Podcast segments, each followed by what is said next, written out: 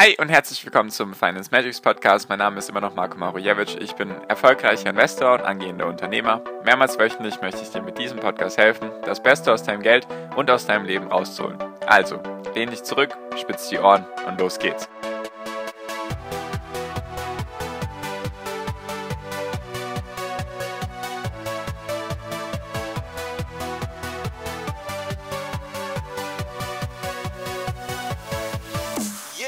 Hi und herzlich willkommen zum Finance Magics Podcast. Wir sind heute bei Folge 216 und heute geht es um das erste Learning aus dem Wirecard-Desaster. Genau, also die ersten Fehler, die man in Zukunft hoffentlich nicht mehr begehen, begeht oder beziehungsweise wie man aus denen lernen kann. Und heute geht es um das Thema Vertrauen. Also ich möchte ein paar Folgen dazu aufnehmen zu dem ganzen Wirecard-Desaster und habe einfach versucht, das so ein bisschen aufzuteilen in eben verschiedene Kategorien. Und heute geht es um Vertrauen. Erstens um Vertrauen in das Management, Vertrauen in sich selbst und Vertrauen in die Märkte. Das sind so die drei Punkte, die ich mit dir ansprechen möchte. Und genau, jetzt ganz kurz nochmal für die Leute, die es vielleicht nicht mitbekommen haben, was mit Wirecard passiert ist, die vielleicht nicht in meiner WhatsApp-Gruppe sind oder die auch sonst das ganze Thema irgendwie nicht verfolgt haben. Wirecard ist oder war oder wie auch immer man es jetzt ausdrücken möchte, ist ein deutscher Zahlungsabwickler. Also dieses ganze Thema Online-Bezahlung, mobile Bezahlung, digitale Bezahlung. Alles, was da dazugehört, da ist eben Wirecard Zahlungsabwickler. Und was da jetzt genau passiert ist, ganz kurz zusammengefasst, ein Bilanzskandal. Und zwar geht es darum, dass 1,9 Milliarden Euro, von denen Wirecard dachte, dass sie auf einem Konto vorhanden sind bei einem Treuhänder, die sind sozusagen nicht da. Also die gibt es gar nicht oder sehr, sehr unwahrscheinlich, dass es die noch gibt. Deswegen ist Wirecard jetzt sozusagen vom Star der deutschen Börse zum Betrugsfall geworden, weil Wirecard hat jetzt Insolvenz angemeldet es geht jetzt eher darum, wie, wie die Teile, die einzelnen Geschäftsbereiche von Wirecard verkauft werden sollen. Also da ist ja sehr viel Negatives passiert, vor allem mit dem Management. Die haben da eben die ganze Zeit gesagt, ja, ja, da ist nichts, das, das stimmt alles nicht, was uns vorgew vorgeworfen wird. Und jetzt ist es so, dass alles gestimmt hat, was vorgeworfen wurde. Es sind jetzt sehr viele von der Führungsebene, sind jetzt schon in Untersuchungshaft. Genau. Also ein sehr, sehr großes Drama, sage ich mal, ein Desaster. Sehr viele Leute, auch viele meiner Zuhörer, haben da jetzt einiges an Geld verloren, mussten da 90, 95 oder fast 100 Prozent Verlust in Kauf nehmen oder besitzen vielleicht jetzt immer noch Wirecard-Aktien und genau. Also sehr, sehr schlimm, was da gerade passiert. Und da habe ich mir gedacht, mache ich einfach mal ein paar Folgen dazu, was man dann so daraus lernen kann, weil sich jetzt zu denken, ja, die Börse ist böse und ich investiere jetzt nie wieder, macht auch keinen Sinn. Deswegen einfach aus den Fehlern versuchen zu lernen, so hart wie sie jetzt nun mal sind. Und genau, das war jetzt so ein bisschen die Vorgeschichte zu dem Ganzen, warum ich dann heute aufs Management eingehen möchte, beziehungsweise auf das Thema Vertrauen. Einfach weil das so der erste Punkt ist, der mir aufgefallen ist. Und zwar allgemein, wenn du dir ein Unternehmen anschaust, dann ist es immer ganz arg wichtig, auch bei mir, bei meiner Analyse, dass man sich eben anschaut, wer führt das denn eigentlich? Also wer ist denn da an der Spitze?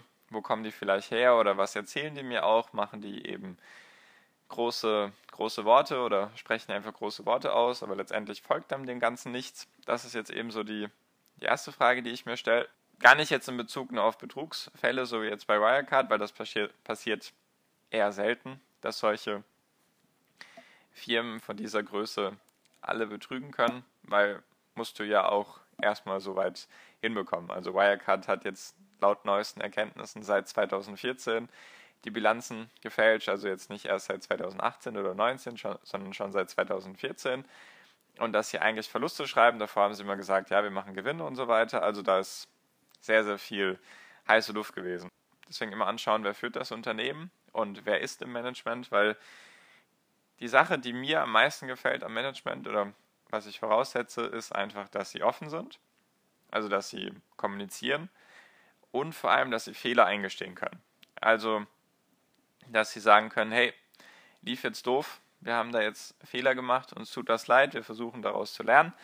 dann ist das etwas, was ich gut finde, weil du kannst jedem Menschen, sind ja letztendlich alles Menschen, kannst jedem Menschen verzeihen, wenn er ehrlich mit dir ist und offen mit dir ist, wenn er dir halt eben genau sagt, was Sache ist. Und das setze ich eben beim Management voraus, dass sie das eben machen. Das hat das Wirecard-Management eben nicht gemacht. Die haben alles verschleiert und irgendwann kommt es immer raus.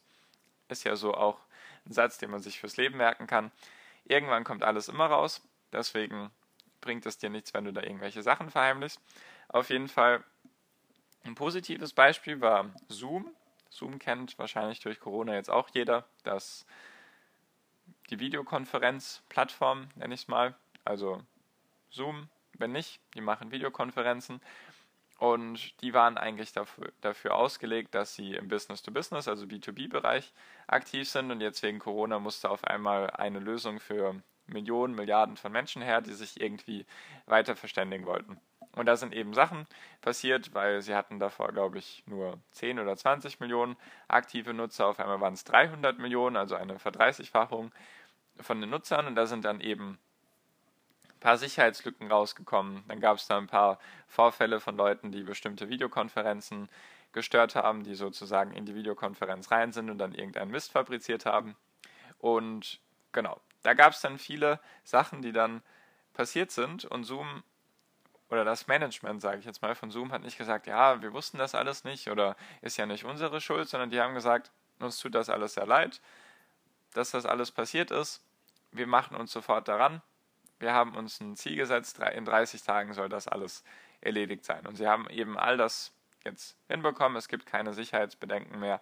Die ganzen, ähm, die ganzen Leute, die in solche Zoom-Calls reingesprungen sind, die kann kann man jetzt sozusagen abwehren. Da kommt niemand mehr rein, der keine Berechtigung dafür hat. Und sowas finde ich eben super. Also einfach jetzt mal als Beispiel, was jetzt in der letzten Zeit passiert ist, jetzt wegen Corona. Natürlich gibt es da viele positive und negative Beispiele. Nur das wäre so ein Beispiel von einem Management, wie es positiv gehen soll oder wie es funktionieren sollte an sich. Und genau, das hat eben da schon mal gefehlt bei Wirecard. Dann natürlich das ganze Thema Kommunikation. Natürlich gibt es immer wieder Vorwürfe gegen Unternehmen. Manchmal sind sie klein, manchmal sind sie groß, also die Vorwürfe. Natürlich kann man nicht auf jeden Einzelnen eingehen. Nur wenn es dann eben solche großen Vorwürfe gibt, wie eben bei Wirecard, dass da schon, glaube ich, Ende 2018 oder Mitte 2019 kamen, glaube ich, die ersten Vorwürfe raus von der Financial Times, dass eben da Betrug stattfindet oder dass da irgendwelche Sachen nicht mit rechten Dingen ablaufen. Und da gab es dann eben sehr, sehr wenig Kommunikation vom Management von Wirecard. Einfach, wenn es irgendetwas gibt, dann stell dich halt direkt hin und mach am besten eine Pressekonferenz und sag, entweder es stimmt, was die Leute sagen, dann gib's halt zu, oder es stimmt halt nicht und dann werde ich auch dagegen, weil Wirecard hat immer sehr, sehr lange gebraucht, um zu reagieren. Da kam meistens sehr lange gar nichts und oder vielleicht manchmal kam auch fast gar nichts als Rückmeldung oder als Antwort auf die Vorwürfe. Und das lässt halt einfach die Investoren das macht die Investoren halt unsicher. Niemand mag Unsicherheit, besonders nicht an der Börse. Und deswegen sind dann sehr, sehr viele unsicher geworden. Deswegen ist auch der Kurs seitdem nur hoch und runter, eher Richtung runter, aber war halt die ganze Zeit am Schwanken, einfach weil die Leute unsicher waren. Deswegen Grundvoraussetzung, dass das Management einfach kommunikativ ist, dass wenn es irgendwelche Vorwürfe gibt, dass die eben dann entkräftet werden, dass da eben direkt was angestoßen wird, nicht dass da immer nur die Leute vertröstet werden und so weiter sowas ist eben wichtig. Genau. Und natürlich ist es, geht es auch überhaupt nicht klar, wenn Sachen verheimlicht werden und sie erst in allerletzter Sekunde zugegeben werden. Es gab dann einen Prüfungsbericht von einer separaten Unternehmensberatung, hatte ich ja auch schon eine Folge gemacht, die, glaube ich, acht bis zehn Monate diesen Prüfungsbericht gemacht hat. Korrigiere mich gerne, wenn es falsch ist. Auf jeden Fall eine sehr, sehr lange Zeit. Und Wirecard war dann auf einmal, als der Bericht sozusagen rauskam, waren sie dann auf einmal erstaunt, dass er negativ ausgefallen ist. Also, da denke ich mir auch so, du hättest das auch früher kommunizieren können, dass da vielleicht irgendwelche Sachen nicht so gut sind. Natürlich ist das jetzt alles ein Negativbeispiel, weil der Betrug halt inszeniert wurde und das sich jetzt jahrelang so gestreckt hat. Deswegen ist es klar, dass da viele Sachen negativ gelaufen sind. Nur allgemein ist es eben von Vorteil, wenn du dir das Management anschaust und schaust, wie sie eben mit dir umgehen, wie kommunikativ sie sind und eben solche Dinge. Also, weil du investierst ja in Leute, die du ja persönlich nicht kennst, von denen du dir versuchst, ein Bild zu machen, oder ein Unternehmen, von dem, von denen du dir versuchst, ein Bild zu machen. Deswegen musst du ja ein Grundvertrauen haben, sonst könntest du ja gar nicht investieren. Und wenn irgendetwas dein Grundvertrauen auch nur ein bisschen stört, dann ist das schon mal ein schlechtes Zeichen.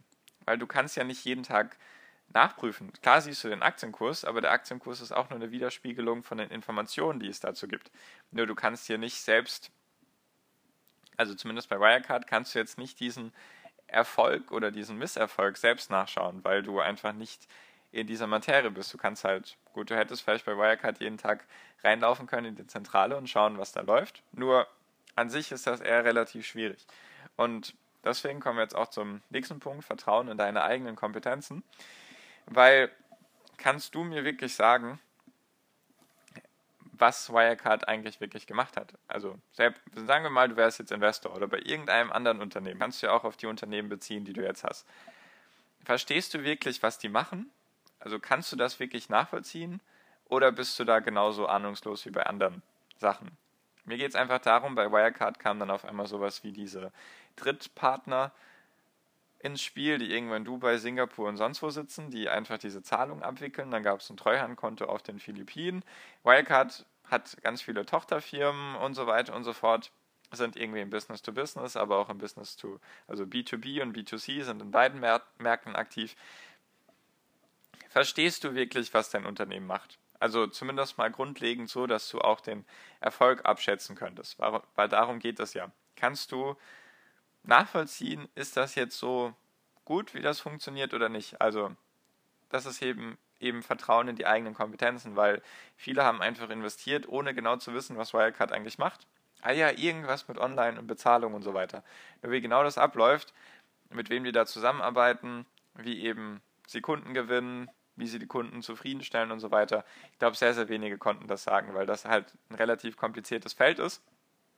Deswegen ist es dann halt auch wichtig, zu sagen, okay, ich finde zwar das Geschäftsmodell gut und ich finde auch die Branche interessant, nur kann ich wirklich nachvollziehen, was da passiert.